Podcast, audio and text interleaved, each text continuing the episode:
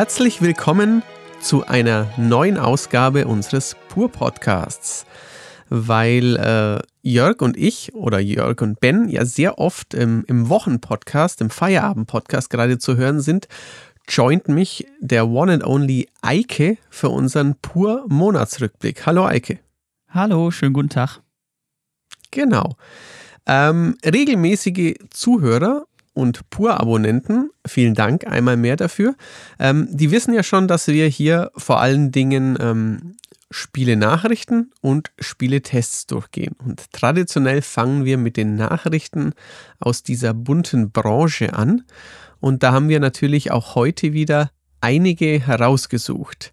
Eike, mit welcher Nachricht möchtest du, möchten wir starten? Einer der meistdiskutierten des Monats, würde ich sagen.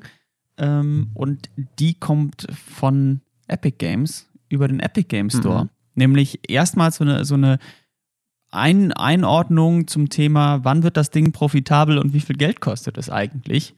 Denn bisher konnte man eigentlich immer nur so ein bisschen mehr oder weniger annehmen, dass das teuer ist für Epic Games, äh, diesen Store zu betreiben, der ja einen geringeren Cut hat, äh, wo sie ein bisschen weniger Geld verdienen als zum Beispiel Steam an einem verkauften Spiel und der vor allen Dingen ja Nutzer quasi reinholt, dadurch, dass sie Spiele verschenken, plus viele Exklusivspiele anbietet, die ähm, so, die ja über so eine, so eine Gesamtmenge, glaube ich, verkauft werden, irgendwie, wo dann der der jeweilige äh, Entwickler einen Betrag bekommt, wenn diese Mindestverkaufsmenge irgendwie nicht erreicht wird. Und mhm. das sind ja alles Vorzeichen, wo ich sagen, wo man von vornherein sagen kann, das klingt teuer. Das klingt nach einem rein Buttergeschäft, das sich irgendwann rechnen kann. Genau, aber das ist ja für Epic Games eigentlich auch kein Problem. Die haben ja mit Fortnite und ihrer Engine zwei Sachen, die sehr viel Geld einbringen. Und äh, so können sie dann auch zum Beispiel im Jahr 2020 einen Verlust von 273 Millionen Dollar verkraften. Das hat der Store nämlich gekostet im letzten Jahr quasi. Und äh, sie schätzen, dass der Store erstmals im Jahr 2023 profitabel sein könnte, also über der Null, dann vielleicht mhm. 10 Dollar einbringt oder so. Und äh, man rechnet damit, dass es ähm, 2027 dann insgesamt eine schwarze Null gibt. Also, wir halten fest, teure Nummer für Epic Games. Allerdings, also es klingt für mich ein kleines bisschen so wie Microsoft, die natürlich schon seit langem keine Zahlen veröffentlichen, aber da war ja auch immer so dieser generelle Konsens, ja, Microsoft versucht sich halt an diesem Konsolengeschäft schon damals, als sie mit der Xbox einstiegen. Und ähm, bei denen ist es ja nicht so schlimm, wenn sie ein bisschen draufzahlen. Die können vielleicht auch ähm, ja eher mal verkraften, an einer Hardware nichts zu verdienen oder weiß ich nicht, 30 Dollar pro Gerät, weil im Hintergrund gibt es ja diese von Bill Gates äh, aufgemachte Computerfirma, die gefühlt auf dem halben Erdball in jedem Computer vertreten ist. Und ähm, ja, bei Epic ist es jetzt halt auch ein bisschen so, gefühlt die halbe Jugend dieser, ähm, dieses Planeten spielt Fortnite und ähm, die Hälfte aller Spieleentwickler oder noch mehr verwenden ihre Engine.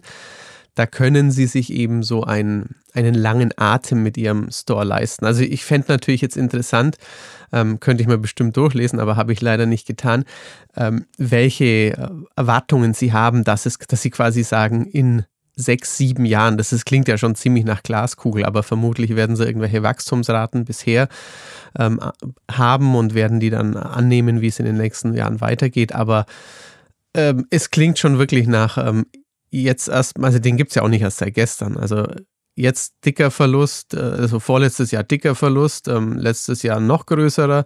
Für 2021 schätzen sie, dass sie ihn halbieren können auf nur 140 Millionen Dollar im Jahr 21 und ähm, ja, in zwei Jahren dann mal plus minus null und in sechs Jahren dann, dass auch ein bisschen was bei rumkommt. Also äh, ja, ähm, ich habe auch ähm, hier gelesen, 12 Prozent kriegen, ähm, kriegt aktuell Epic und ähm, scheinbar, wie du sagst, scheint es nicht auszureichen, um diese ganzen Aktionen, also klar, Server, Mitarbeiter, Marketing und Co., aber diese Aktionen mit Gratisspielen und eben mit Exklusivdeals, die klingen schon teuer, ja. Das kann ich mir gut vorstellen, dass sie da einige Sachen, natürlich äh, das großartige Shenmue 3 zum Beispiel, nur bekommen, wenn man da hunderte von Millionen hinblättert. Gerade bei Shenmue natürlich sind das Hunderte von Millionen. Nee, ähm, ja, also es wird, es wird genau ähm, so sein. Und es geht ja mal, es gibt Epic Games jetzt ja auch ganz offensichtlich, und ich glaube, das haben sie auch gesagt, einfach darum, sich eine Marktposition zu erarbeiten gegen das eigentlich unbesiegbar scheinende Steam.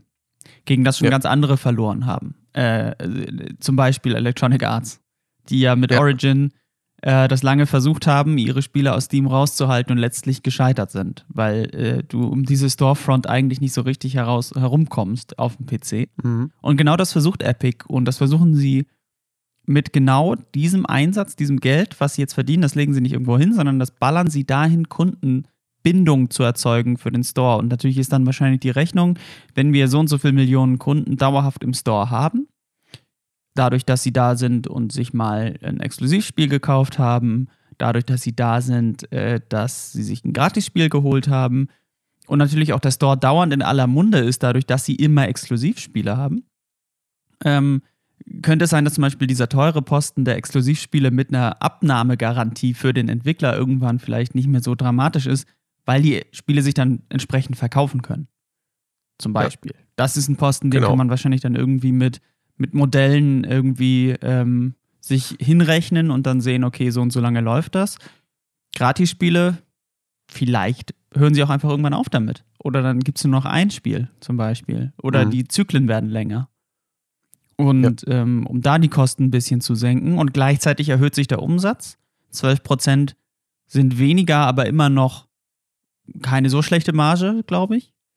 Und ja. ähm, das wird sich dann am Ende, wird sich da schon jemand klug überlegt haben, eine Excel-Tabelle haben und oder was man auch immer benutzt, um sowas zu modellieren und dann sagen, okay, äh, im, im Jahr X erwarten wir Y. Und ja, ja, richtig. Wenn man dann gut gerechnet hat, stimmt's.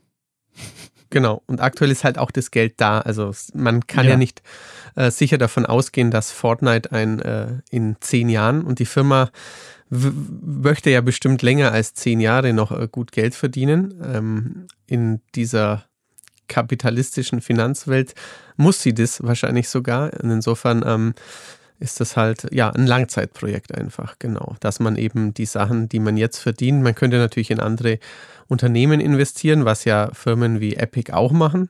Allerdings investieren natürlich andere, noch größere wiederum auch in Epic. Also es ist ja ein kompliziertes Geflecht, ähm, aber ähm, ja, das ist wohl eben ganz einfach ein Langzeitprojekt, richtig. Äh, ja, weil, wie du sagtest, man kann sich nicht auf den dauerhaften, ähm, auf den dauerhaften Erfolg von Fortnite verlassen. Ähm, äh, das sieht man auch jetzt schon so ein bisschen. Also die Spielerzahlen sind nicht mehr da, wo sie zum Peak waren mhm. und die Zuschauerzahlen.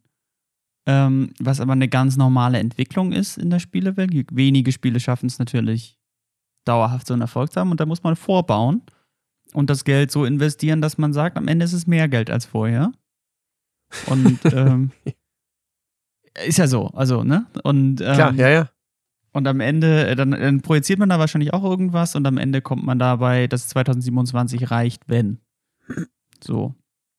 Und ja, Epic Games ist genau. ja, wie gesagt, und die Engine ist ja auch ein Standbein.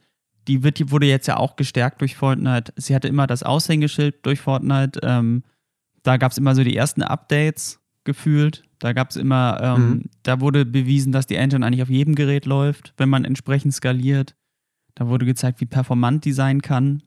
Und äh, dementsprechend hat man da, glaube ich, auch hinzugewinnen können und hat da, glaube ich, auch ein sicheres technologisches Ding am Start, was ein bisschen die Einnahmen sichert. Mhm. Genau. Damit genug davon, hätte ich fast gesagt. ähm, wollen wir über PlayStation oder über CD-Projekt als nächstes sprechen? Ah, wenn es ja gerade nach, also wenn es jetzt hier nach meiner persönlichen Präferenz geht, würde ich natürlich lieber über die PlayStation sprechen. das ist etwas weniger, also zumindest in der Themenauswahl generell zunächst etwas weniger deprimierend. Aber, aber? Ähm, aber vielleicht auch nicht. Ähm, denn eine weitere, weitere das war nicht nur eine News, das waren mehrere News. Es gibt auch von uns ähm, mehrere News Talks dazu, gleich zu diesem Themenkomplex, um den es jetzt gleich geht. Das heißt, ähm, da gab es auch was zu diskutieren und vor allen Dingen geht es da um ähm, The Last of Us, Days Gone und die Band Studios. Mhm. Und äh, das ist so ein Themenkomplex. Denn erstens, äh, Teil 1 war, gerüchteweise gibt es ein Remake des ersten The Last of Us. Da haben wir uns, glaube ich, im News Talk drüber unterhalten. Genau. Ne? Mhm. Und äh, gerüchteweise wird es ein Remake zum ersten Teil geben. Und die News ging dann weiter. Das war, glaube ich, eine News von, von äh, Bloomberg von Schreier, ne? der, der da so ein bisschen mhm. äh, dran gearbeitet ja. hat. So, so, ein Stück war das von ihm. Ähm, da ging es darum, dass eigentlich die Bandstudios das entwickelten und ähm, denen dann das Projekt aber so ein bisschen abgenommen wurde und das rübergegeben wurde an Naughty Dog, wenn ich mich nicht ganz irre. Das war, war das, glaube ich, so, ne? Ich fürchte, du irrst. Ich irre? Oh. Ja, das war irgend so ein Sony-internes Studio, das ähm, right. so einen komischen Namen hat, so wie X-Dev Studios oder sowas. Die waren Richt, das. Richtig, tu mal, das, das ist so ein Komplex, das bringe ich mittlerweile auch schon durcheinander. Äh, richtig, ja, ja, das, eben, war aber dieses, das war dieses genau. Zulieferstudio, richtig. Das, das, Ganz genau. Äh, die, genau. die mal was Eigenes so probieren wollten quasi und, und dann nicht gleich eine neue IP aus der Taufe heben wollten, sondern sich mal an einem eigenen ähm, ja, Remaster, Remake-Projekt versuchen wollten. Aber die Bandstudios, wie du sagst, die waren ja auch ähm, so ein kleines Dauerthema, weil eben da ein ehemaliger oder eh, mehrere ehemalige Leute so ein bisschen drüber sprachen, weil es darum ging, warum dürfen die jetzt nicht ähm, Days Gone 2 machen oder wollen sie überhaupt nicht oder was, was bürdet ihnen Sony stattdessen auf? Und ähm, dann auch die, die, da haben Jörg und ich in, in einem äh, Feierabend-Podcast auch schon drüber gesprochen, über die Wichtigkeit von Metacritic, auch in der, in der Hinsicht, wie, ähm, wie sich das auf Jobs in der Branche und auf Projekte und auf ganze Schicksale von Studios auswirkt. Genau, das war da auch mehrfach ein Thema in den News. Genau, und dass sich da, da, da wurde ja vor allen Dingen darüber diskutiert und da gab es dann einen News-Talk von mir und Jörg zu dem Thema, ne? Ähm, mhm. Zu dem Thema, genau diese Rabattmentalität und dieses ganze Ding genau. Äh, dass man, dass, dass der, aber wo es dann auch so ein bisschen darum ging, dass der, der Creative Director ähm, ja schon der kurz vor Release des Spiels gegangen ist, Schrägstrich wurde, mhm. weiß man das eigentlich so genau? Das kam bei, dem, bei der Diskussion gar nicht so genau raus. Auf jeden Fall, äh, jemand, der dann nicht mehr Teil des Teams war, der hat sich dann dazu geäußert. Das heißt, da muss man das wahrscheinlich auch immer mit so einer Prise Salz nehmen, denke ich mal. Aber kann, äh, ja. ja. Aber auf jeden Fall wurden da sehr interessante Sachen zu geäußert und eben äh, gleichzeitig wurde eben angekündigt, übrigens in Days Gone 2 scheint es dann nicht zu geben. Also das ist ja eigentlich auch so ein mhm. bisschen das, was dann, zumindest nach seinen Informationen, ähm, dass Sony da anscheinend mit dem Erfolg nicht so zufrieden war, dass dem Studio direkt ein zweiter Teil gegeben wurde. Wenngleich ja. Days Gone ja eigentlich, zumindest in meiner persönlichen Einschätzung, doch ein Highlight war. Aber ähm, also das auch ist, ich habe es nicht gespielt, aber auch in meiner Wahrnehmung, was man privat, also man ist ja nicht nur Mitarbeiter bei 4Players, sondern hat auch Kumpels, die einem über WhatsApp schreiben, was sie gerade zocken oder so. Auch da hat es viel Lob bekommen, so nahe am Game of the Year habe ich auch da tatsächlich aus zwei oder drei Ecken gehört, ja. Genau. Äh, so habe ich das auch insgesamt wahrgenommen. Mhm. Dann, äh, wenn ich jemanden wahrgenommen habe, der das Spiel auch gespielt hat, dann hatte der immer sehr viel Spaß damit.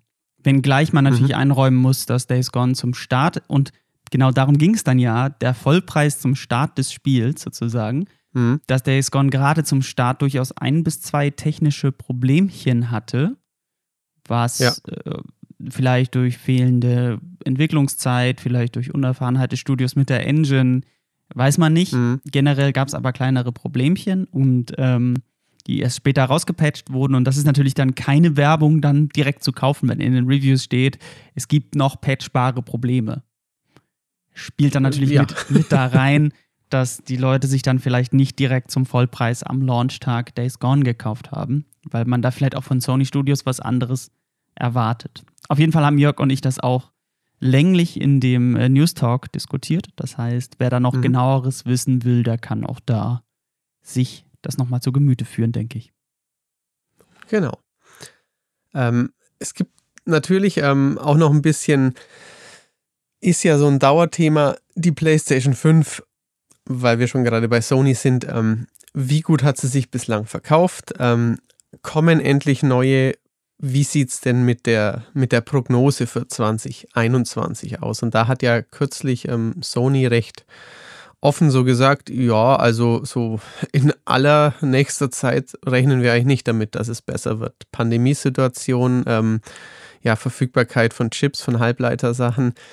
Ähm, sie haben bisher 8 Millionen PlayStation 5 ausgeliefert, ähm, damit laut eigenen Aussagen die Prognose über um 200.000 Exemplare übertroffen, aber ähm, ja, so gefühlt, also wir sprechen ein bisschen seltener über die Xbox Series X, die ja auch vielerorts vergriffen ist, aber gefühlt könnte Sony einfach deutlich mehr PlayStation 5s verkaufen. Auch da wieder irgendwie so privates Umfeld.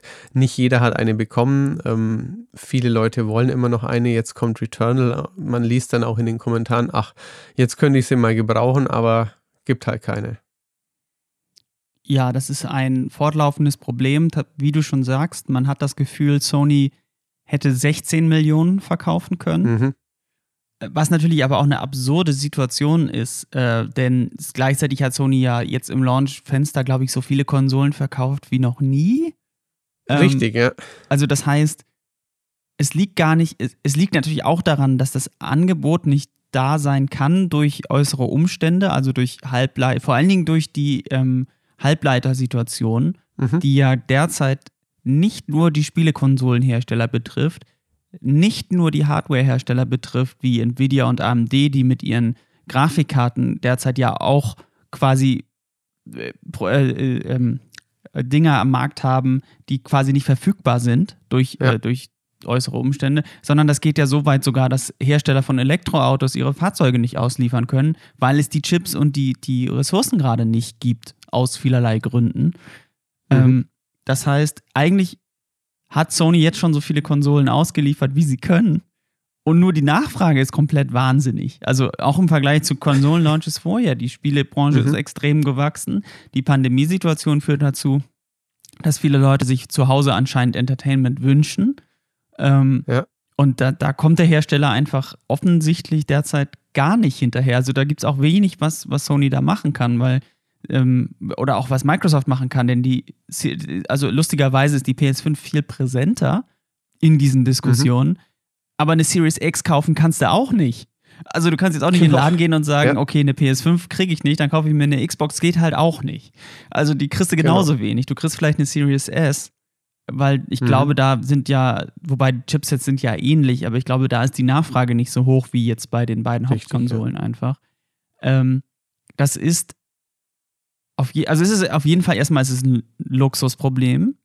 So, also mhm. für, die, für die Hersteller ist es ein Riesenluxusproblem, weil sie wissen, sie könnten viel mehr verkaufen. Das ist ja eigentlich erstmal nicht so schlecht. Und natürlich ist es ein Luxusproblem, weil es immer noch eine Playstation ist und nicht irgendwie äh, das, das nächste Mittagessen. So, also da muss man dann auch so ein bisschen in Relation setzen. Ja, ist ja einfach so, oder? Also, ob, also Klar, ohne eine Playstation kann man ja. überleben. Notfalls auch noch drei Jahre, wenn es die dann wieder im Laden natürlich. gibt. Natürlich. Ich kann ja, das nachvollziehen als, als Spielefan, als ich also erstmal habe ich eine, ich argumentiere aus einer Position heraus, wo ich mich nicht darüber ärgern muss, keine zu haben. Ähm, äh, und als Spielefan kann ich das durchaus nachvollziehen, dass man immer ähm, das Neueste haben will. Mir geht es mit Grafikkarten gerade so, ich würde mir gerne eine neue Grafikkarte kaufen, kannst du komplett knicken. Und die Prognose ist, mhm. das ist bis mindestens Mitte nächsten Jahres so. Und mit der PlayStation ist es so ähnlich. Das hat Sony nämlich auch gesagt. Ja, also im nächsten, mhm. nächsten Geschäftsjahr das Geschäftsjahr geht, glaube ich, bis März bei Sony. Mhm. Ich glaube, ja. das erste, also immer vom, vom Ende erstes Quartal bis Ende erstes Quartal irgendwie so.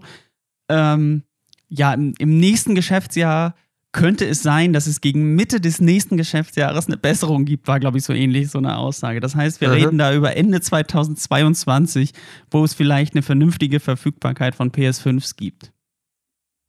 Das ist, ist in der Tat krass. Also ich, ich frage mich natürlich auch ein bisschen, warum gar so viele Leute ähm, dazu greifen wollen. Also es wurde natürlich für diese beiden neuen Plattformen, für die beiden neuen Konsolen gefühlt so lange die jetzt nicht die Werbetrommel, aber so lange häppchenweise immer kleine Sachen rausgegeben. Also gefühlt hat man ja vor zwei Jahren vor Launch schon ein bisschen was und dann wurde immer wieder, also es hat natürlich sehr lange geköchelt und scheinbar hat es hat sich es nicht irgendwie in äh, Überdrüssigkeit umgewandelt, sondern in Begierlichkeiten. Und ähm, auch wenn natürlich in, äh, in der Corona-Krise viele Leute ähm, unsichere Jobsituation haben, Kurzarbeit und Co., aber dennoch scheint ähm, vielleicht auch wegen ausgefallener Urlaube, wegen ähm, einfach, weil man allgemein weniger Geld zum Fortgehen, zum, keine Ahnung, zum Auto kaufen, weil man ja sich nicht Autos anschauen kann und so weiter ausgibt.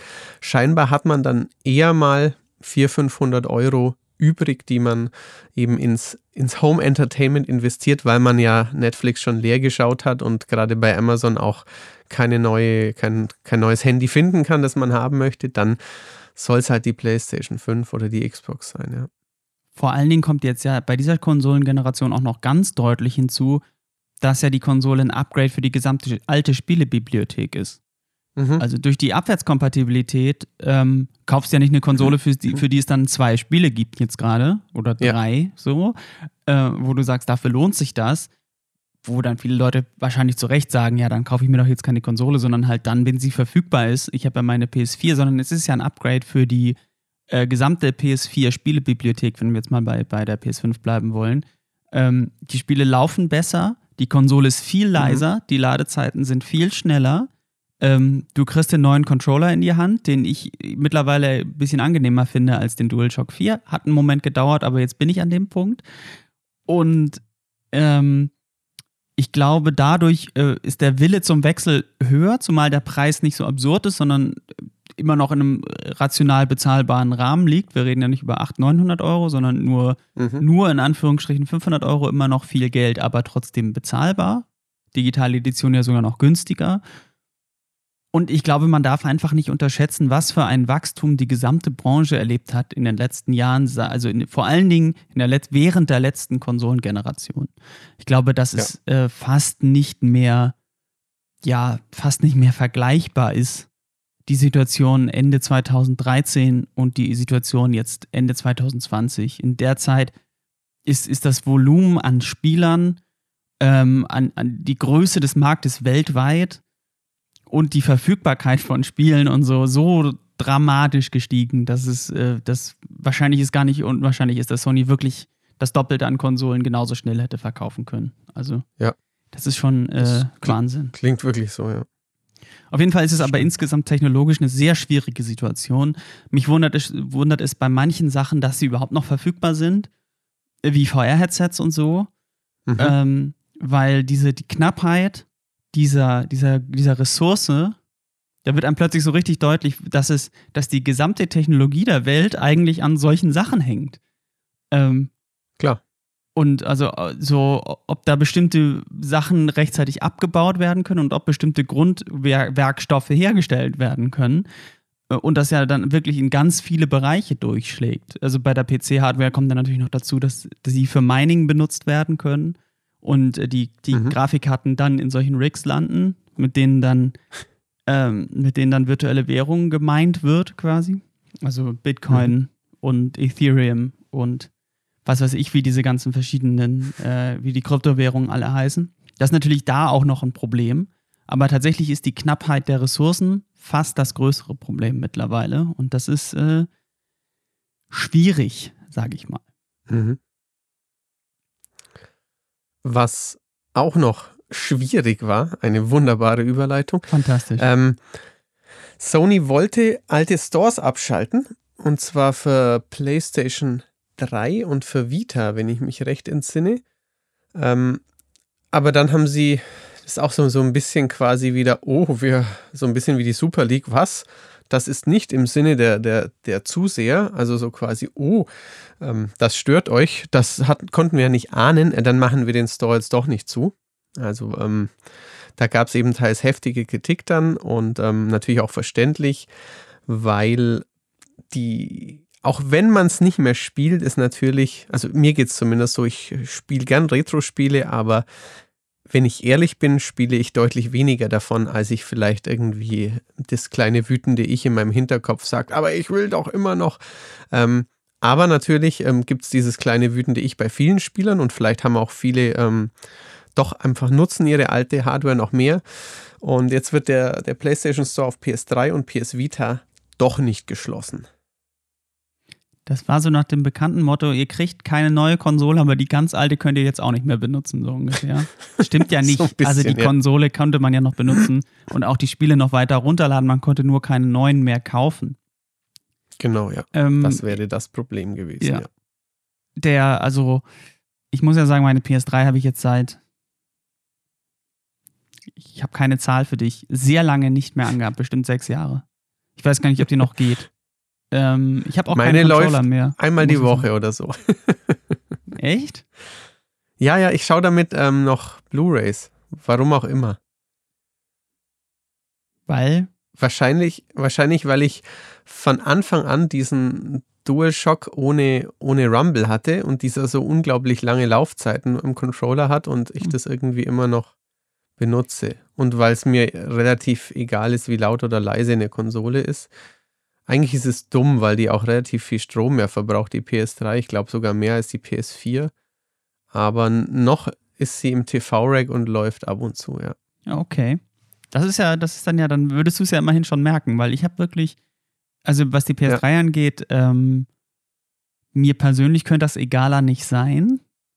Ja. Äh, bei der Vita hingegen, die habe ich immer, wenn wir mal wieder unterwegs sind oder vielleicht mal so in Dänemark sind für eine Woche in so einem Haus oder äh, irgendwo man Urlaub hat oder so, die, mit der spiele ich dann doch immer mal wieder was und da kaufe ich mir dann auch regelmäßig neue Spiele.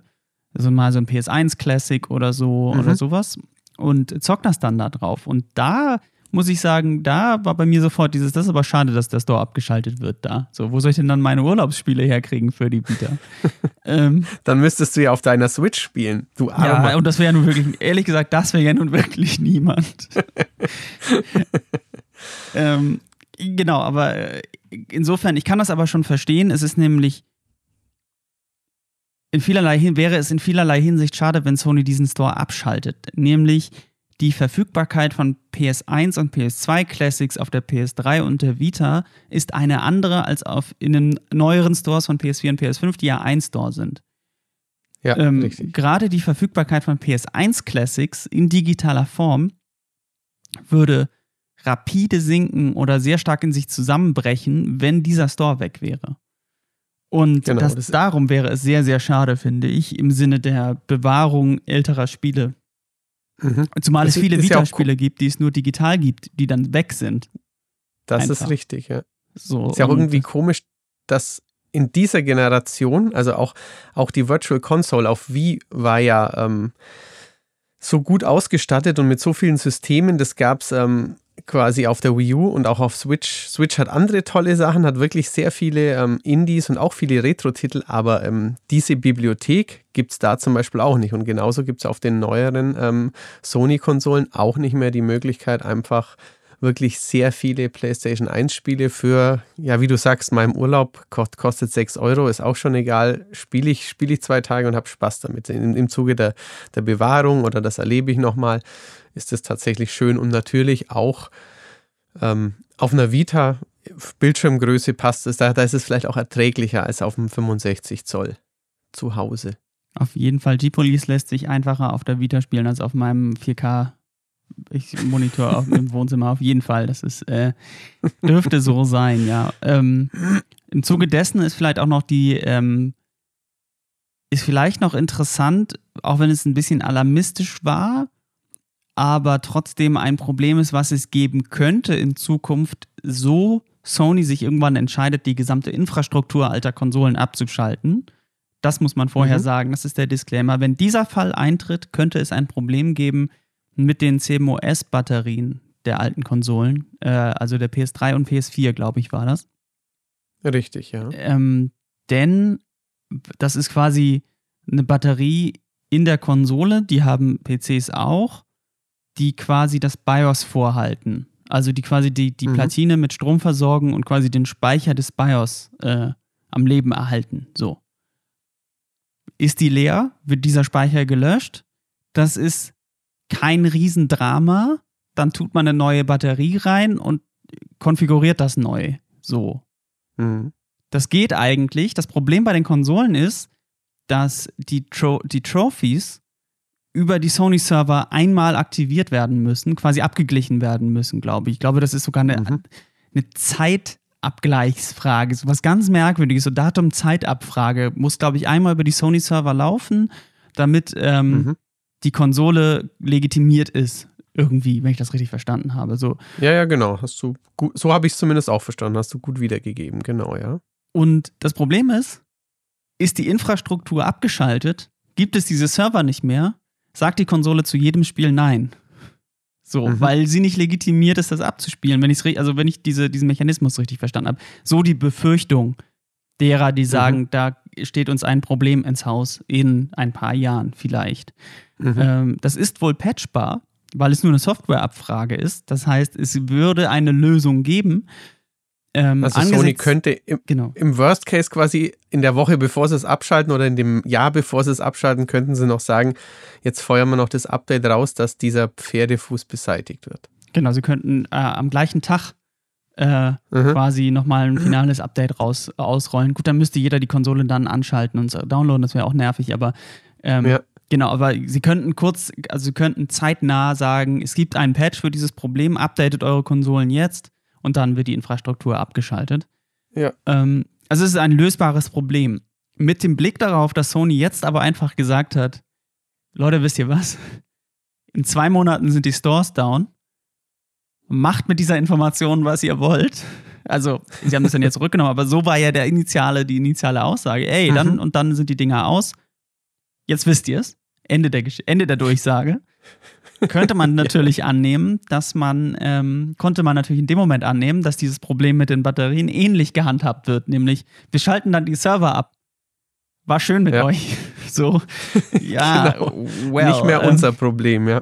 Dementsprechend kann ich da äh, vielleicht ein, ähm, konnte man in dem Moment ein mangelndes Problembewusstsein durchaus annehmen. Äh, generell ja. glaube ich aber, dass wahrscheinlich auch da dann der Aufschrei so groß wäre in, weiß ich nicht, fünf, sechs, sieben, acht Jahren, wenn die Server für die PS3 abgeschaltet werden, dass man, äh, dass Sony da wahrscheinlich noch ein finales System-Update einmal rauslassen würde, bevor man den Stecker zieht, mhm. denke ich. Ja, richtig. Ähm, ich, mir fällt noch ein, dass, das hatten wir vorher auch ganz kurz in unserer Vorbesprechung erwähnt, ähm, rüber von Sony zu Microsoft. Da gab es ja Gerüchte, dass äh, Microsoft diesem Hideo Kojima ein, ein Angebot unterbreitet haben soll, dass ähm, Kojima Productions ein Publishing-Angebot von Microsoft für, für, für das nächste Projekt hätte. Ähm, da gab es dann auch hin und her irgendwie, da war Gerüchte mit einem Horrorspiel, das dann aber doch wohl von einem anderen, kleineren Studio gemacht wird. Ähm, aber was ich natürlich spannend fand, und da habe ich auch gerade das, das Bild hier vor Augen, in dem äh, offiziellen Xbox-Video sieht man Phil Spencer mit seinem typisch breiten Grinsen und im Hintergrund ein, in, seiner, in seinem Regal ein Xbox-Logo, diverse Packungen, Auszeichnungen und direkt daneben die Ludens-Figur. Das ist dieses Astronauten-Maskottchen von Kojima Productions und ein, ein Schelm, wer da Böses bei denkt. Ja, das wäre natürlich ein. Also. Das wäre natürlich ein Schlag, ein, ein Coup von, von Microsoft, regelrecht. Äh, Sony da ein sicher geglaubtes, einen sicher geglaubten Spieler rechtzeitig äh, abzukaufen. Äh, vom mhm. Markt zu nehmen, bevor Sony ein Angebot unterbreiten kann. Ist natürlich die Frage, ne? Death Stranding war ja wohl eine ganz fruchtbare Zusammenarbeit. Und äh, da hat man ja mhm. auch eine hauseigene Sony-Engine für benutzt. Das darf man ja nicht vergessen, dass das die Engine von Guerilla Games ist, die da genutzt genau. wurde. Ähm, da müsste man dann natürlich auch sehen, wie wird das nächste Spiel eventuell auch mit dieser Engine gebaut, die ja ziemlich gut zu sein scheint, gut skalierbar zu sein scheint, ähm, mit der sie jetzt vertraut sind. Wie sehen denn da dann die Lizenzvereinbarungen aus? Würde das auf einer anderen Konsole erscheinen, wo nicht Sony draufsteht? Und die Frage, wie loyal wären, wäre ein Hideo Kojima denn zu dem japanischen Unternehmen Sony? Mhm. Ähm, das ja nicht ja. unerheblich war in seinem Werdegang. Also ja. Metal Gear Solid, PlayStation war ja schon, schon mehrfach eng verknüpft. Also Insofern ja. Gleichzeitig hat Microsoft natürlich auch gute Argumente, äh, mhm. die wenn, wenn man sagt, dein Spiel erscheint gleichzeitig auch auf dem PC, das ist, also können wir gleichzeitig releasen, du kriegst von uns die Summe X. Ja, äh, Microsoft hat fast unbegrenzt viel Geld, das kann man einfach so festhalten. Wenn die was finanzieren wollen, dann können sie es finanzieren. Das ist einfach ja. so. Äh, und da steht dann auch eine, große Menge Geld zur Verfügung, gerade wenn man äh, prestigeträchtigen Schlag gegen den wichtigsten Konkurrenten führen kann. Ähm, äh, dürfte da die Geldbörse recht locker sitzen, denke ich mal. und äh, ja, und deswegen denke ich eigentlich, ähm, dass man von Microsoft-Seite aus da tatsächlich dran, also dass an dem Gerücht was dran ist. Also ich, ich fände es blöd von denen, das nicht zu versuchen. Wenigstens da aufzuschlagen mhm. und zu sagen, na, wie sieht's aus? So, also hier, das sind, das sind die Rahmenbedingungen XY, äh, denkt drüber nach. Also das mhm. würde ich wenigstens machen, würde ich da bei Microsoft was zu sagen haben und das Geld zur Verfügung haben, weil äh, der, der Name alleine könnte dazu führen, dass sich manche Leute direkt eine Xbox bestellen. So sie denn verfügbar ist. Ja. So, aber du weißt, was ich so meine. Sie denn verfügbar ist. Natürlich, ja. Richtig. Ja, vielleicht würde es auch, also wenn sie nur Publisher wären, ich weiß ja nicht, wie das dann laufen würde, aber vielleicht würde Herrn Kojima ja auch reizen, ähm, im Game Pass verfügbar zu sein und damit irgendwie nicht nur den drei, fünf, acht Millionen, die sein Spiel dann jeweils kaufen würden, sondern zack, peng, allen, ich weiß nicht, 30, 40 Millionen Abonnenten. Vielleicht ist das ja auch was, was man sagt. Du, du wolltest doch immer schon mal ähm, im Game Pass sein. Hast du nicht schon als kleiner Junge davon geträumt, irgendwann im, im Game Pass zu sein? Aber ja. und natürlich wäre es auch, auch, auch spannend, was ist denn dann? Also es müsste ja, es wäre wohl kein Metal Gear, es wäre wohl kein äh, Death Stranding. Es müsste ja wieder was ganz Neues sein. Und das wäre natürlich auch für, für die Spieler einfach interessant, wenn er allein schon deswegen eine neue Welt, eine neue Marke aus der Taufe heben müsste, ja. Auf jeden Fall. Ähm, ganz generell scheint ja aber irgendwie was dran zu sein, dass Microsoft mit dem japanischen Markt gerade versucht, da wenigstens einen der großen Entwickler an Land zu ziehen. Es gab ja auch mhm. diese Gerüchte um From Software, dass ja, Microsoft richtig. da sehr nah dran ist, was ja genau so ein Tiefschlag für Sony wäre, äh, wenn man überlegt, dass From, dass From Software ja in seiner jetzigen äh, Größe eigentlich nur durch die Zusammenarbeit mit Sony da ist, wo sie jetzt sind. Ähm, ist vielleicht auch ein bisschen verkürzt gesagt, aber man bekommt über Demon's Souls damals den Eindruck, dass das so die Initialzündung war für das From Software von heute. Klar, Und, ja, ja. Ähm, das wäre natürlich genauso ein Tiefschlag. Und da gab es ja auch schon die Gerüchte, dass es, ähm, dass, dass, dass, er da in Japan war und Elden Ring gesehen hat, glaube ich, wenn ich mich nicht irre, ne? Und mhm. äh, das sieht toll aus, das Spiel und so weiter, wo man auch schon dachte, na, und nächste Woche geben sie bekannt, ach, übrigens, From Software ist jetzt auch ein Xbox Game Studio oder wie dieser Studioverbund gerade heißt. Mhm. Ähm, ja.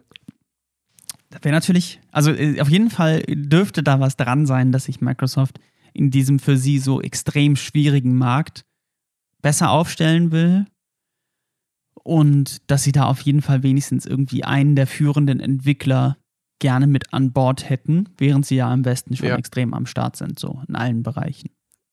Ja, ja, klar. Also natürlich fällt, fällt da auch so ein Name wie, wie Square Enix. Ähm, hab, ich habe auch schon gehört, ob sie denn nicht vielleicht an Sega Interesse hätten, weil Sega ja eigentlich sehr viele Marken hat, gleichzeitig aber aktuell relativ wenig aus seinen ganzen Namen, seinen vielen Retro-Namen, auch seinen Kulttiteln macht.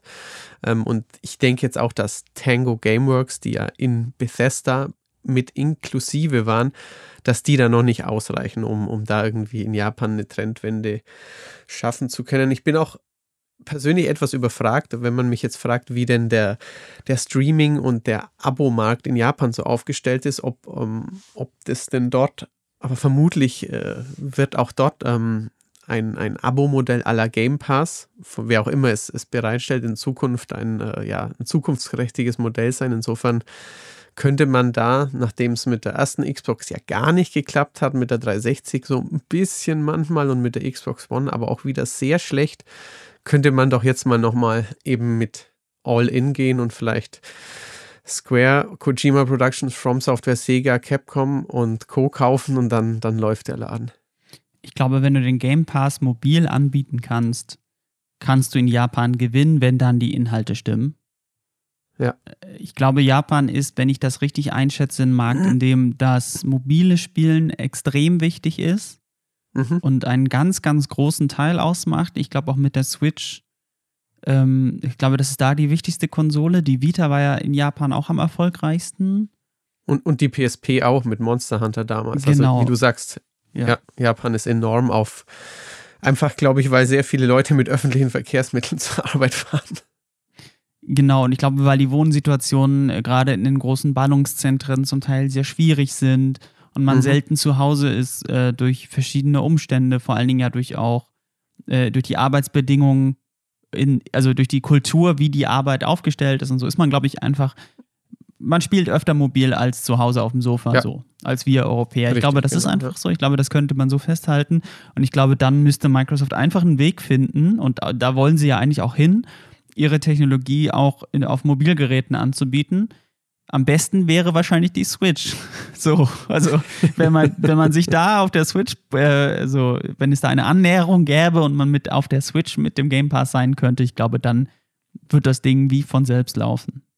Also, Ja. aber das ist natürlich nur Spinnerei in diesem Moment. Wobei es ja, glaube ich, aber Annäherungen gab zwischen Nintendo und Microsoft, wenn ich mich nicht ganz irre. Aber ich glaube, soweit, dass es ausgeliefert wird, äh, ich glaube, das war noch, noch nicht Thema, oder? Oder irre ich mich? Das sind wir noch ein bisschen von entfernt, glaube ich auch, ja. Ja. Richtig. Äh, wovon wir, Sind übrigens wir ja- durch? wovon wir Ja. noch nicht entfernt sind, ähm, ist äh, doch nochmal auf CD Projekt Red zu gucken. Ach so. Äh, und zwar, äh, dass sich Cyberpunk doch ganz gut verkauft hat, tatsächlich, finde ich jedenfalls, mit dem Blick auf die Zahlen. Äh, trotz des Katastrophenstarts, den äh, man durchaus so nennen könnte, zumindest auf den alten Konsolen, die ja einen wichtigen Teil des Mhm. Marktes ausmachen, hat sich Cyberpunk 13,7 Millionen Mal verkauft, so zumindest die News bei uns. Und gleichzeitig Das ist gut. äh, Schon, schon, schon. Wir reden jetzt ja knapp über ein halbes, etwas weniger als ein halbes Jahr, fünf Monate, ne? Knapp, glaube ich. Ja. Und ähm, genau. Und gleichzeitig hat man sehr erstaunlich eine sehr geringe Summe für, für äh, Rückerstattungen zurückgelegt, oder? Oder also da war's, da hast du ja vor allen Dingen auch nochmal reingeguckt und ähm, quasi die Ja, äh, Berechnung von Marcel nochmal dir angeschaut. Genau. Also es hat mich überrascht, weil ähm, die Rückerstattungen eben ähm, fürs Jahr 2020, die sich eben in einer recht komplizierten, sehr langen Bilanz finden, ähm, wohl nur, ähm, wenn ich das hier richtig lese, ähm, b- b- b- b- 8,9 Millionen ähm, Euro beinhalten. Und ähm, ja, man, man möge, nicht- möge mich jetzt nicht festnageln, aber ähm, Marcel hat es dann so, so runtergebrochen, dass man ähm, stark vereinfacht und ohne Währungseffekte und Co. bei einem regulären Kaufpreis davon ausgehen kann, dass bis Ende 2020, also in den ersten, ähm, ja, weiß ich nicht, sechs Wochen, vier, vier sechs Wochen, ähm, 180.000 Exemplare von Cyberpunk zurückgegeben wurden. Was ja, ähm, also damals waren mit Sicherheit nicht 13 Millionen verkauft, aber ähm, auch nicht nur eine halbe Million oder sowas. Also ähm, auch da waren es schon mehrere Millionen und davon dann nicht mal 200.000. Das ähm, entspricht zumindest nicht ganz meiner Erwartung, weil ich hätte gedacht, nach diesem Rauswurf aus dem PlayStation Store und nach diesem Eingeständnis, ja, hm, dann könnt ihr es halt zurückgeben, dass davon einfach viele wütende Spieler Gebrauch machen. Ja, das, Oder enttäuschte Spieler nennen wir es vielleicht besser, ja. Das hätte ich auch gedacht, zumal selbst ich das Spiel zurückgegeben habe. Und eigentlich bin ich nicht so, aber das hat mich so genervt auf der Konsole, dass selbst ich das Spiel zurückgegeben habe. Deswegen ähm, bin ich auch überrascht. Aber gut für CD Projekt Red an dieser Stelle, dass sie das äh, offensichtlich nicht pleite gehen wegen dieses Ja. Launches. Richtig.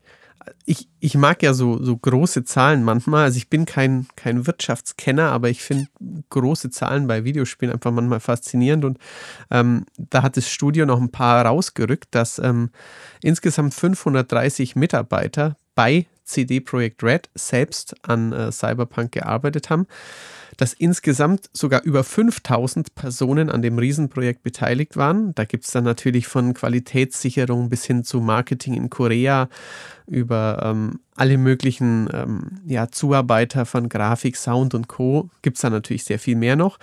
Und ähm, dass das Gesamtbudget wohl bei, ich sag's jetzt mal in Slotty, denn da klingt es viel beeindruckender, 1,2 Milliarden lag, was aber auch immer noch 260 Millionen Euro entspräche.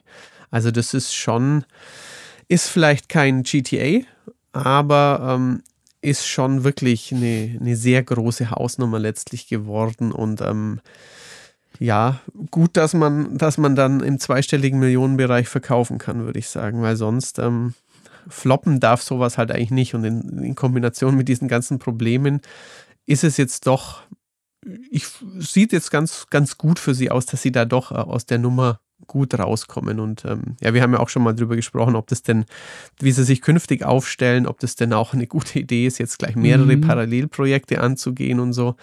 Ähm, aber es ist jetzt zumindest nicht irgendwie Vier Monate nach Cyberpunk sind sie jetzt pleite und werden von irgendjemand geschluckt, weil der die Rechte an Witcher haben will oder so. Ja. Äh, es ist übrigens nicht mehr so weit weg von einem äh, GTA, denn mhm. noch haben wir ja keine Zahlen zum kommenden GTA, von dem man ja fest ausgehen kann, sondern nur die vom letzten. Und ich glaube, so weit weg ist das davon nicht. Also weder nee, die Leute, die daran sein, ja. gearbeitet haben, noch die, was es gekostet hat, äh, wenn du die, die Werbung nicht mit einberechnest, ist es, glaube mhm. ich, äh, so weit weg von GTA 5 initial nicht. Womit sie das nee, Ziel das erreicht hätten, äh, zumindest, äh, was ja ausgegeben wurde, nämlich, dass sie was äh, Rockstar-mäßig, Rockstar-Dimensionen haben wollen. Und zumindest in dem Bereich mhm. haben sie das dann ja auch geschafft, könnte man sagen. Das ist richtig. Jetzt müssten sie nur noch irgendwie, weiß ich nicht, 120 Millionen Exemplare davon verkaufen. Also noch neunmal so viel, um dann wieder ja. in die GTA-Dimensionen zu kommen, die ja mittlerweile, also wenn man jetzt mal Minecraft und von mir aus, äh, weiß ich nicht, Candy Crush noch rauslässt, was irgendwie noch öfter verkauft, respektive irgendwo installiert ist, was ja wirklich absurde Zahlen angenommen hat bei, also gerade bei GTA. Das ist ja wirklich unglaublich, wie viele Menschen das gekauft haben. Und sie bräuchten vor allen Dingen noch so einen Online-Modus, mit dem du dir jeden Tag dann am anderen Ende eine Badewanne voll Geld voll machen kannst, äh, wenn es sein muss. also eine Badewanne Tausenderscheine quasi so, weil ja. äh, es so gut läuft und weil so viele Leute immer noch die Mikrotransaktionen bedienen. Also ja, ja also da hat also Rockstar hat sich ja auf jeden Fall dumm und dämlich verdient mit GTA 5. Das mhm. auch was man auch daran sieht, dass es bis jetzt noch keinen Nachfolger gibt. Weil warum? Man Richtig. verdient sich ja blöd mit dem Spiel. Ja. Richtig. Ja. Also äh, bevor wir zu den Berichten kommen, mit dem Blick auf die Uhr, wird das heute eine etwas längere Folge, habe ich das Gefühl. ähm, ja. Können wir, ähm, auf jeden Fall sollten wir nicht unter den Tisch fallen lassen, äh, wenngleich wir es nicht, nicht so ausführlich behandeln müssen, aber auf jeden Fall, äh, dass es den deutschen Computerspielpreis gab. Der kommt alljährlich Stimmt. immer wieder recht überraschend, auch für uns. Mhm. Und und äh, diesmal wurden aber immerhin auszeichnungswürdige Spieler und auch ganz interessante Spieler ausgezeichnet, ähm, namentlich Desperados 3, Dorfromantik und El Hijo. Genau. Ähm, wozu ich sagen kann, Dorfromantik sieht sehr nett aus, das sieht sehr entspannt aus. Ähm, so ein, irgendwie so ein, wirkt auf mich wie so ein Zen-Spiel. Wer es nicht kennt, das mhm. ist quasi so ein Legespiel mit so Kacheln, wo man sich eine Landschaft ja. legt und äh, Dörfchen und da muss man, glaube ich, wenn die, die richtigen Sachen an die richtigen Sachen anschließen, kleine Missionchen erfüllen und sammelt Punkte. Es sah sehr entspannt aus, was ich davon gesehen habe. Sehr nett. Und Desperados 3, äh, das spiele ich gerade, weil es im Game Pass ist auch. Und ähm, ein wahnsinnig gutes, extrem gut zu bedienendes Taktikspiel von Mimimi, die da wirklich zeigen, dass sie Meister ihres Faches sind und Desperados ist also jetzt quasi nur eine Bestätigung dessen. Ähm, ist ja das zweite Spiel. Das erste war ja dieses Samurai-Spiel, dessen Namen ich mir Shadow einfach Tactics, nicht. Genau. Shadow Tactics, ja. Genau, das war ja schon so gut. Und Desperados 3 äh, mhm. setzt das fort. Wahnsinnig cooles Spiel. Schön, dass das eine Auszeichnung gefunden hat. Denn das genau. Und also und natürlich auch, also es ist ja auch ähm, schön, dass wirklich unbekannte Spiele im deutschen Computerspielpreis auch mal gewinnen. Aber natürlich ähm, zeigt es auch, ähm, ja, ist es auch positiv für die Branche, wenn nicht nur ähm, Edutainment und ähm, ja, wirklich Low-Budget-Produktionen, die, die ihren Reiz haben können, sondern halt auch ein paar, paar größere Namen ähm, den deutschen Spielemarkt da vertreten und wir da nicht ganz so neidisch irgendwie nach Benelux, nach Skandinavien oder nach England immer schauen müssen, wenn es um, um größere Titel gibt, geht. Ja, und vor allen Dingen auch, dass das qualitative Spiele sind, dass man nicht dann das nächstbeste nehmen muss, sondern Desperados ja. hat auch die Qualität, wo ich sagen würde, äh, da ist, äh, das ist eine Auszeichnung, die verdient ist. Einfach schlicht und ergreifend ja. durch die Qualität des Spiels, was mir angeboten wird. So. Richtig. So, jetzt würde ich aber sagen, das war's mit ja. den News. Und äh, Richtig, wir schauen genau. mal, äh, wie viele, ob wir die zweite Stunde auch noch voll kriegen mit den äh, Berichten, die es nämlich in, im letzten Monat auch zuhauf gab, möchte man sagen. Denn das war das erste, Richtig, also der, der erste richtige Spielemonat 2021. So kann es bleiben, wenn du mich fragst. Aber es mhm. war natürlich viel los. Wo ging es denn los? Ähm, ich glaube, so ziemlich ging es mit, äh, ja, mit, mit ein bisschen Outriders los, würde ich sagen. Also ich bin mir jetzt nicht mehr genau sicher, an welchem, welchem Tag das genau rauskam, aber es war auf jeden Fall der fast schon der erste richtig große Titel des Jahres. Auch von, von sehr vielen Leuten gespielt. Auch ähm, kontrovers diskutiert bei uns, kann man wohl sagen, denn ähm, unser Tester Ben war mit dem Spiel nicht sehr glücklich.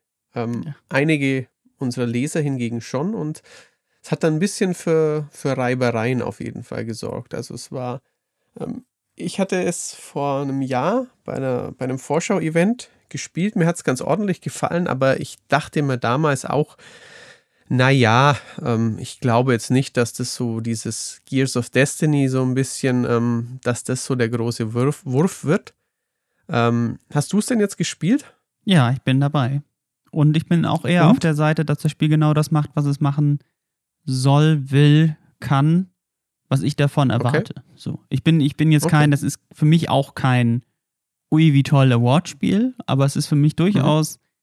und deutlich unterhaltsamer als für Ben, glaube ich. Also für mich macht okay. es genau das, was es soll. Wie, ähm, wie, wie ist es technisch eigentlich? Auf der PS5 äh, absolut, ja. äh, absolut problemlos. Also es gab jetzt natürlich okay. ein paar Patches. Am Anfang war das ja ein mhm. bisschen schwierig. Es gab Bugs, ähm, wie zum Beispiel, dass du alle Items aus deinem Inventar verloren hast. Das ist vielleicht ein bisschen kritisch, sage ich mal, in einem Spiel, wo es darum geht, Items in deinem Inventar zu haben. Ähm, ich verstehe jetzt äh, den Zusammenhang nicht.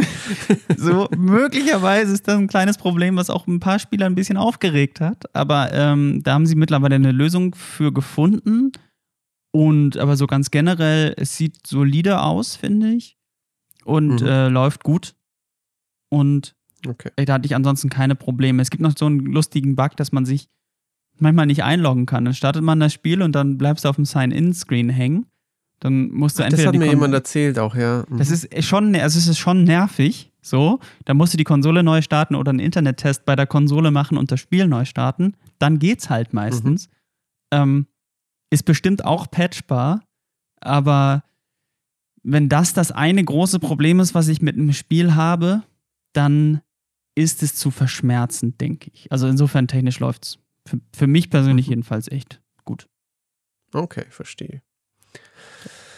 Es war aber nicht das, das einzige Spiel, das keine besonders hohe Wertung abgestaubt hat und aber ein bisschen einen, einen Namen hat. Also ähm, Jörg hat, ähm, hatte zwar Spaß mit Oddworld Soulstorm, aber er hat jetzt auch nur eine glatte 70 gezückt, was man jetzt in Anbetracht dieses gewissen Kultfaktors der, der Oddworld-Reihe um, um Ape äh, erwarten konnte. Also ich persönlich habe die, die Spiele auf der Playstation leider nicht mal gespielt. Sie sahen immer irgendwie interessant aus, aber ich weiß nicht, warum, ich, warum sie alle an mir vorbeigingen. Aber ja, eine glatte 70 hatte ich jetzt, äh, ich, ich hätte mit einer glatten 80 zum Beispiel gerechnet. Also einfach so aus dem Bauch raus, ohne je eins gespielt zu haben, aber das war jetzt äh, kein Underperformer, aber jetzt auch kein, kein Hit irgendwie. Ich glaube, da hatten sich ein paar Leute mehr erhofft, weil das ja auch mhm. der, ähm, der, der Erfinder quasi der Reihe gemacht hat. Mhm. Genau, Jörg hat da so ein bisschen kritisiert, dass es ihm manchmal ein bisschen zu actionlastig ist. Es gab Bugs, die genervt haben. Ja, äh, und das, ich habe da das Video dazu gemacht, das kann ich schon nachvollziehen. Es war dann ja ein PlayStation Plus. Ich hatte dann auch irgendwie nach dem Video nicht so richtig Lust, das Spiel zu spielen, muss ich zugeben. Mhm. Gleichzeitig ist es aber wahrscheinlich auch kein schlechtes Spiel, sonst hätte er ja keine 70 gegeben. Dementsprechend. Nein, das auf keinen Fall. Dementsprechend, ja. ja, auf jeden Fall nicht der erwartete oder erhoffte, erwartet war, glaube ich, eh nicht, aber eher der, nicht, nicht der erhoffte Hit für die PS5. Genau, nicht die erhoffte positive Überraschung vielleicht, ja, richtig. Was, was ganz, ganz schlecht abgeschnitten hat, vielfach bei vielen Spielern und auch gerade in der internationalen Kritik, war Balan Wonderworld, äh, das ich mir angeschaut habe. Das ist ein sehr buntes Jump and Run von Yuji Naka, der Anfang der 1990er für ähm, Sega Sonic programmiert hat und ähm, der aber schon in den letzten Jahren sich entweder zurückgezogen hatte oder sich oder mit seiner kleineren Firma eher auf die Nase gefallen war und der hat jetzt für Square Enix ein neues Jump and Run gemacht. Wie gesagt, Balan Wonderworld hat im internationalen Vergleich sehr mies abgeschnitten. Ich habe es durchgespielt, ich habe es auch nach dem Durchspiel noch weitergespielt und wegen eines gewissen Reizes, dem ich mich nicht entziehen konnte, ähm, trotzdem eine glatte 60 vergeben. Und da habe ich jetzt auch schon die Überleitung zu einem top aktuellen Thema, denn ich habe auch, ähm, ist mir heute aufgefallen, po New Pokémon Snap die gleiche Wertung gegeben und mich dann auch im Kopf gefragt, passt das denn? Ich bin der Meinung, es passt. Ähm, aber da, da geht es genau in die andere Richtung. Das hat, ähm, ist ja erst heute, wenn wir aufnehmen, ist der Release. Ähm, da waren die internationalen Kritiken im Durchschnitt sehr viel höher als, als meine Wertung und ähm, auch bei, man kriegt ja dann bei YouTube und Co. auch immer Feedback von den Leuten, die es natürlich noch nicht spielen konnten, aber die zumindest schon mal ähm, denn sagen, uns, uns schon mal sagen, ob unsere Wertung in die richtige Richtung geht. Und da ist mir doch aufgefallen, dass, ähm, dass sehr viele Leute sagen, ähm, ja, aber das soll doch so sein, quasi. Also 1999 gab es ja schon mal ein Pokémon Snap und dieses neue sieht halt natürlich netter aus, aber hat sich meiner Ansicht nach viel zu wenig weiterentwickelt. Und da ist dann vielfach der Tenor, ja, aber das soll ja ähm, so auf ein, ein On-Rails-Shooter mit, mit Fotomodus sein und es wäre ja gar nicht Pokémon Snap, wenn man da jetzt in der offenen Welt rumlaufen könnte.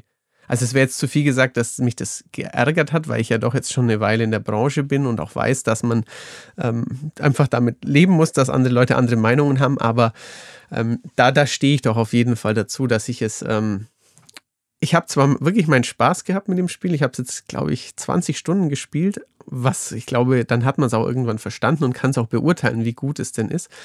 Aber ähm, ich fand es schon sehr schade, dass man da immer noch an diese, an diese kleine Achterbahn, die halt irgendwo über den Strand oder durch den Dschungel geht, äh, gefesselt ist und nicht den Entdecker in sich äh, da freilassen kann. Da hätte man ein Spielkonzept neu erfinden müssen. Und daran ist die ähm, ist, ist, Game Freak nicht besonders gut oder von wem auch immer das kommt. Aber äh, ganz generell mhm. ist das nämlich was, was man dem Pokémon-Franchise durchaus insgesamt vorwerfen kann, dass die Hauptspiele sich zu sehr auf die klassische Formel verlassen und es oft zu wenig Weiterentwicklung gibt. Das höre ich ja, auch von äh, Pokémon-Hauptserienfans. Mhm.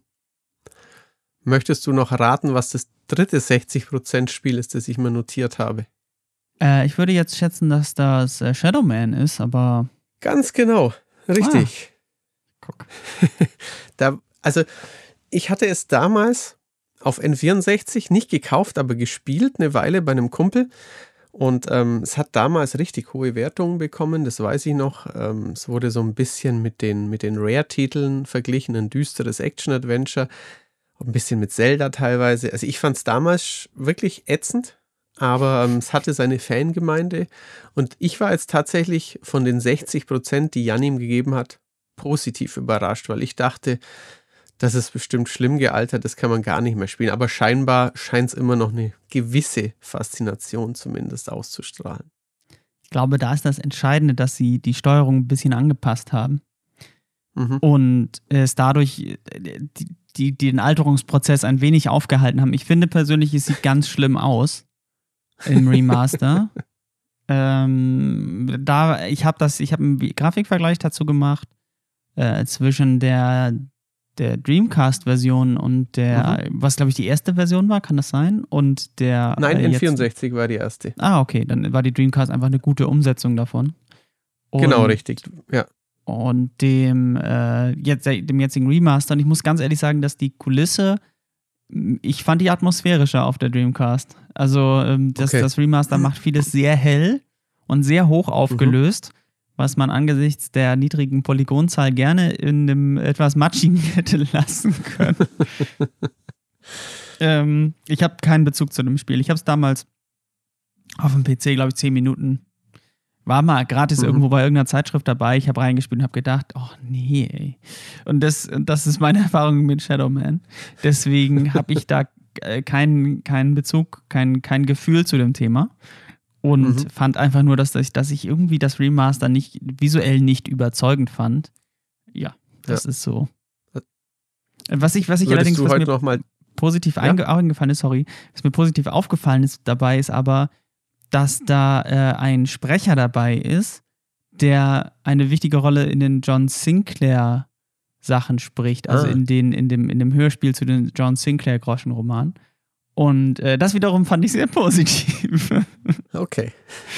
Ich, ich, ich wollte fragen, ob du heute nochmal Turok 1 und 2 spielen würdest, weil irgendwie hat es mich das, auch das, dass das geremastert wird, so ein bisschen daran erinnert. Weil die kamen ja auch vor nicht allzu langer Zeit nochmal zum Beispiel für die Switch und ich, ich glaube, das könnte ich mir auch nicht mehr antun. Turok 2 ja. Turok 1 war schon damals zur Zeit von Turok 2 ganz schön schlecht gealtert. durch diese, durch diese Nebelwand-Sichtweite, wo man wirklich nichts sehen konnte. Äh, ja, also ähm, ja, das ist also Aber Turok 2, 2 ja. würdest ja. wegen des Gehirnbohrers. auch. Ganz generell fand ich, war das damals ein äh, Vielleicht würde ich es auch nach zehn Minuten wieder sein lassen, aber in meiner Erinnerung war es ein ganz netter Shooter, so. War ja, am PC halt auch gut auch. steuerbar und ja. Ja, das stimmt. Das ist richtig.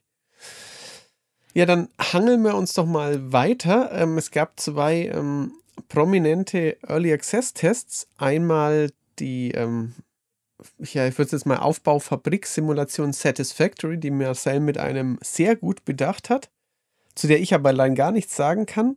Und, zu, und dann gab es noch Enlisted, einen Shooter, den du besprochen hast. Genau, also Satisfactory ist ja quasi Factorio in 3D. Mhm. Ähm, du baust eine Fabrik auf und eine Produktionskette und das halt aber aus der Ego-Sicht und nicht in der Draufsicht. Um mhm. es sehr verkürzt darzustellen. Und das ist ein Spiel, was Marcel generell sehr gut gefällt. Auch ein Spielprinzip, was ihm gut gefällt. Und äh, das scheint vieles richtig gemacht zu haben jetzt. Und es ist ja noch im Early Access, wenn ich mich nicht irre. Ja. Äh, scheint aber da auf einem sehr guten Weg zu sein ähm, da ein, ein mhm. wichtiger Vertreter seines Genres zu sein. Ja. Genau. Und äh, äh, Enlisted, bei Enlisted ist es so, dass es ein neues Spiel äh, von Gaijin, ein Free-to-Play-Anbieter, mhm. ähm, der bis jetzt vor allen Dingen mit War Thunder aufgefallen ist. Das ist quasi der Gegenentwurf zu äh, Wargaming, zu den Wargaming-Spielen, also mhm. wo Wargaming drei getrennte Spiele hat, World of Tanks, World of Warships und World of Warplanes, ist War Thunder all das zusammen in einem Spiel. Ähnliches Free-to-Play-Modell. Ein bisschen stärker monetarisiert in einigen Bereichen, in anderen Bereichen ein bisschen weniger Pay-to-Win. Ähm, das heißt, äh, da ist man so ungefähr auf gleicher Ebene. Mhm. Man ist ein bisschen simulativer unterwegs bei War Thunder. Da gibt es so Realismus-Modi, man hat sehr coole äh, Flugzeuge, sehr coole Fahrzeugmodelle. Ähm, bei den Panzerschlachten geht es ein bisschen mehr um Durchschlag und äh, Ausschalten der Crew und so. Ein, ein guter mhm. Treffer mhm. kann tödlich sein und so weiter. Ähm, gefällt mir ein Tick besser als die Wargaming-Sachen. Die haben jetzt mit einem, äh, einem Drittstudio quasi die Infanterieversion davon rausgebracht. Und bei Enlisted okay. Ist auch ein Free-to-Play-Spiel und da äh, spielt man eben Infanterie-Squads. Äh, man spielt immer eine Figur, die anderen laufen KI-mäßig rum, hinter einem her, wenn es gut läuft. Und man kann jederzeit wechseln. Die Figuren haben unterschiedliche Level, unterschiedliche Perks, können mit unterschiedlichen Waffen ausgestattet sein. Die Squads haben unterschiedliche Funktionen. MG-Squads, Aufklärer, äh, Infanterie-Squads und Sturm-Squads und solche Sachen. Da richten sich dann halt Bewaffnung und so nach. Oder läuft man mhm. übers Schlachtfeld und versucht Punkte einzunehmen. Ja. Fahrzeug, Fahr- und Flugzeuge gibt es auch. Äh, das sind Fahrzeugmodelle mhm. aus War Thunder und deswegen sind die cool. Okay. Und insgesamt ist es ein, äh, es ist jetzt gerade in die offene Beta gestartet. Macht schon einen ganz guten Eindruck, macht Spaß. Ist in einigen Bereichen ein bisschen, ja, ist die KI ein bisschen dümmlich. Das ist so ein bisschen das Problem, dass dann da KI-Pappsoldaten rumlaufen, die sich sehr einfach wegklatschen lassen. Ähm, wodurch man schnell sein eigenes Squad verliert oder wodurch man schnell den Gegner einfach so wegsägen kann. Das ist ein bisschen doof. Ähm, das, da ist noch sehr viel, da ist noch Luft nach oben, aber ganz generell macht das einen ganz coolen Eindruck. Erinnert Leute auf YouTube und auch mich ein bisschen an äh, Heroes and Generals in ein paar äh, in ein paar Facetten. Das ist auch so ein Free-to-Play-Weltkriegsspiel, mhm. was es äh, aber schon länger gibt. Genau. Okay. Ich, ich wurde jetzt gerade beim Namen Gaijin hellhörig und ähm, habe jetzt nebenbei kurz ähm, diese berühmte Suchmaschine benutzt und äh, tatsächlich, die haben X-Blades gemacht, ein ähm, Hack-and-Slash-Spiel mit so einer ganz schlimm billigen äh, Blondine in Unterwäsche auf Xbox 360, die so, so ein Devil May Cry für ganz Arme, hm. das ich vor vielen Jahren getestet hatte. Das haben die damals entwickelt. Da war Topware der, der Publisher und ähm, das ist ja immer schon kein gutes Zeichen, ne?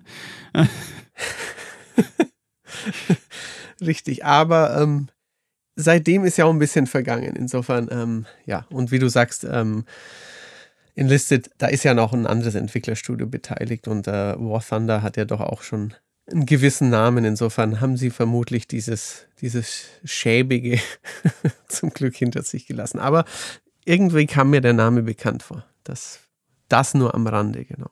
Ähm, War, Thunder, War Thunder läuft ja auch schon ja. echt lange. Ich habe ich hab jetzt auf dem PC auch mal wieder angefangen, das zu spielen.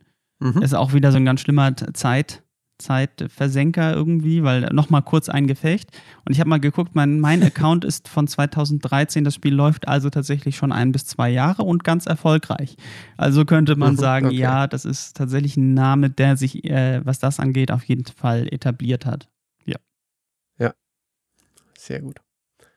Ähm, was haben wir noch in diesem Monat gehabt? Also, wo wir beide wahrscheinlich nicht so viel zu sagen können, ist Fantasian, ein äh, mhm. äh, neues Spiel von äh, Sakaguchi, dem Final Fantasy Erfinder, ähm, von seinem Studio Mistwalker und zwar für iOS, also für, für die Apple-Geräte dem hat Jörg 86 äh, Prozent gegeben. Ist also, also ich habe es gesehen, es ist ein sehr hübsches Spiel irgendwie und es ist halt ein, ja, ein, ein klassisches JRPG, zumindest sieht es so aus. Und ja, Jörg fand es sehr, sehr gut auf jeden Fall.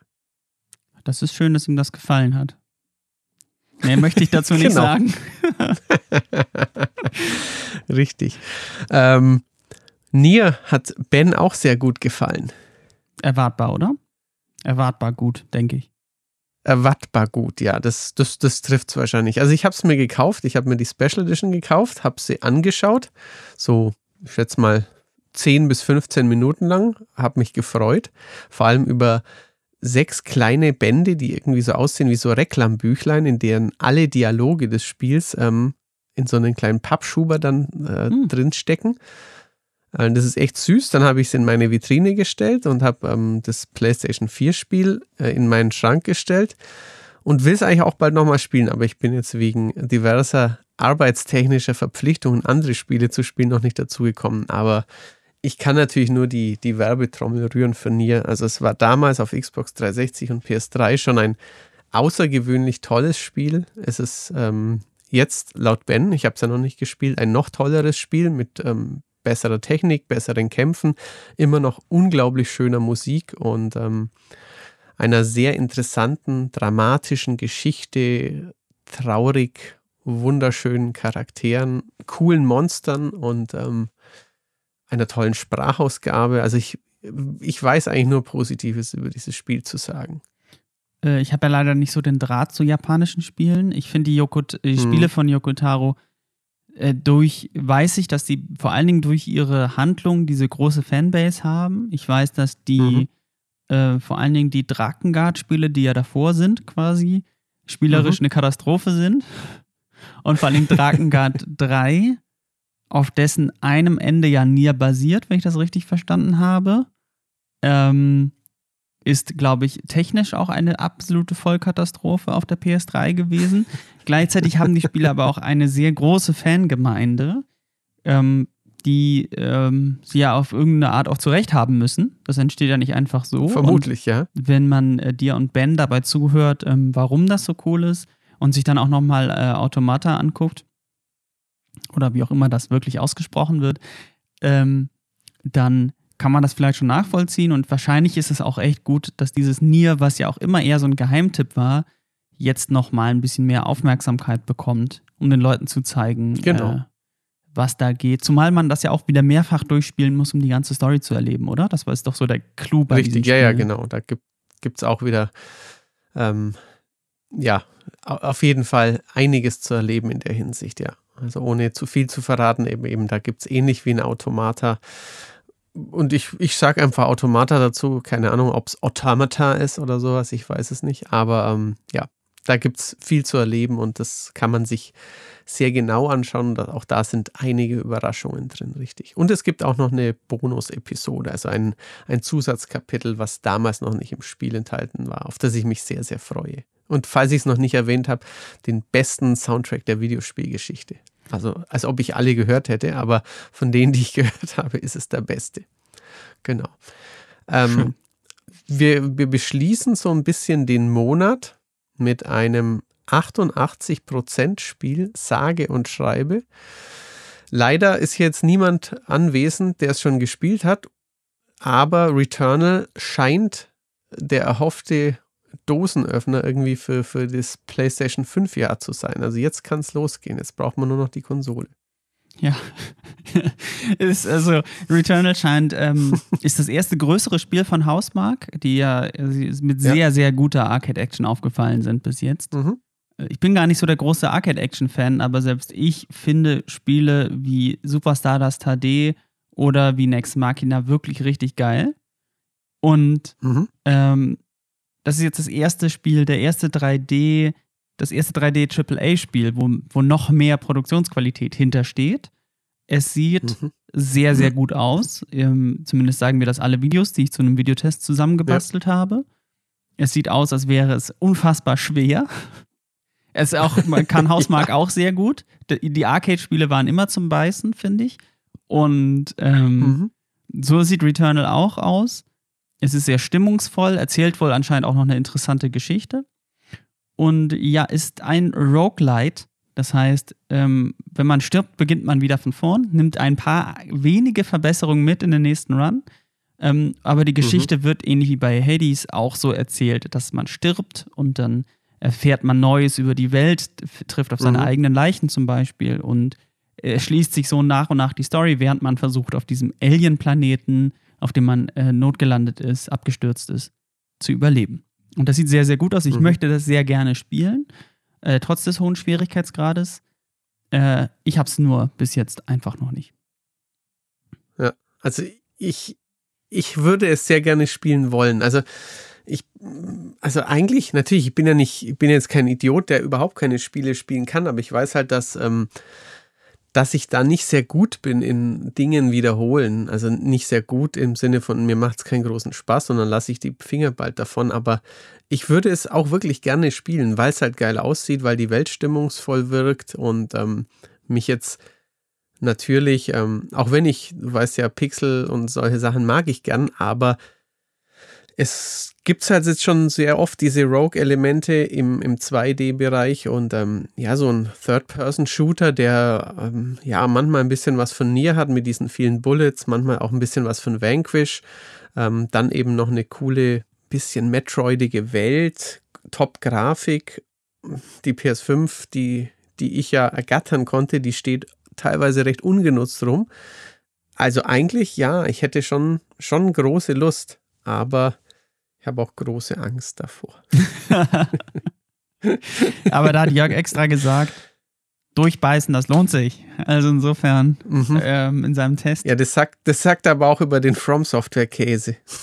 Zu Recht sagt er das, weil das sehr, sehr, ich sehr weiß. gute Spiele sind.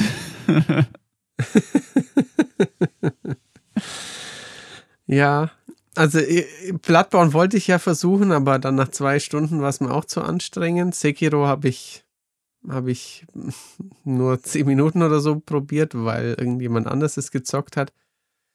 Ich weiß nicht, ob ich, ob ich und diese Prinzipien nochmal zusammenfinden, aber vielleicht, vielleicht ist es ja jetzt ein Returnal. Genau. Dass ich, dass ich da mal ein bisschen daran wachse und dann, ähm, ja, mich ein bisschen durchbeiße und dann hoffentlich auch den, den Spaß empfinde, den, den Jörg oder andere Leute damit haben. Und wenn es das nicht ja. ist, dann bleibt der ja immer noch als nächstes ähm, das sehr, sehr sympathisch aussehende, sehr unglaublich hübsch in Trailern wirkende und auch gestern bei der Präsentation äh, aussehende Ratchet Clank A Rift Apart. Was? Ähm, ja. ja. Ne? Ich war nie ein Ratchet Clank. -Fan. Ja, dann wird es Zeit, jetzt einer zu werden, auf jeden Fall. Also da muss ich mir zumindest keine Sorgen machen, dass ich fluchend in den Controller beiße, denn es wird wahrscheinlich kein ultraschweres genau. Spiel sein, ja. Genau. Und nachdem ich ähm, Sackboy sehr, sehr lange gespielt habe, ähm, kann ich durchaus was Hüpfiges äh, gebrauchen wieder, ja, das stimmt. Ja. Also da. Dann sind. Da, da bin ich dann wahrscheinlich schon irgendwie dabei. Ja, ja, aber wir sind am Ende angekommen. Ja. Ich wollte dir nicht ins Wort fallen. Ähm, genau, ich glaube, wir sind durch, oder? Oder hast du noch äh, ein Thema ja. liegen, was ich hier nicht auf meiner Liste stehen habe? Nein, nichts Großartiges, nein.